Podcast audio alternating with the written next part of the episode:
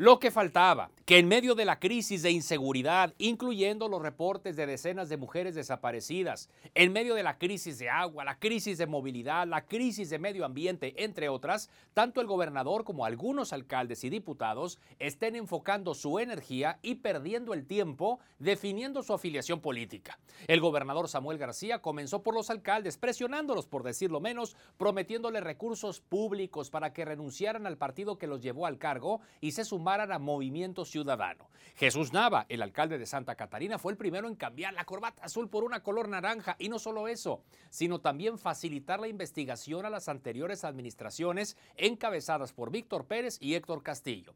El gobernador les llegó al precio a 14 alcaldes y 3 diputados locales. En lo que respecta al poder legislativo, la intentona de Samuel García es impedir que la mayoría del PAN y del PRI voten una ley que lo despoje del control de la Unidad de Inteligencia Financiera y Económica y de las Subsecretaría de Administración Tributaria, hoy controladas por el Ejecutivo.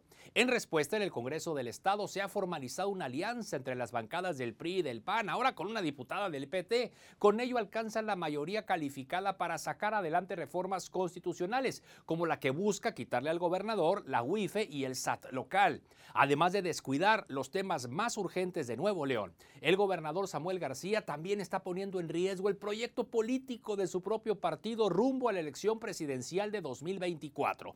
Me refiero a la posibilidad cada vez más remota de concretar una alianza de los partidos de oposición liderada por Movimiento Ciudadano, conformada por el PAN, por el PRI, por otros institutos políticos que en determinado momento le puedan dar la batalla a Morena. Por supuesto, estamos hablando de la próxima elección presidencial. El Partido Naranja requiere tender puentes con el PAN y con el PRI a nivel nacional si es que quiere competir. Y aquí en Nuevo León, el gobernador los está dinamitando.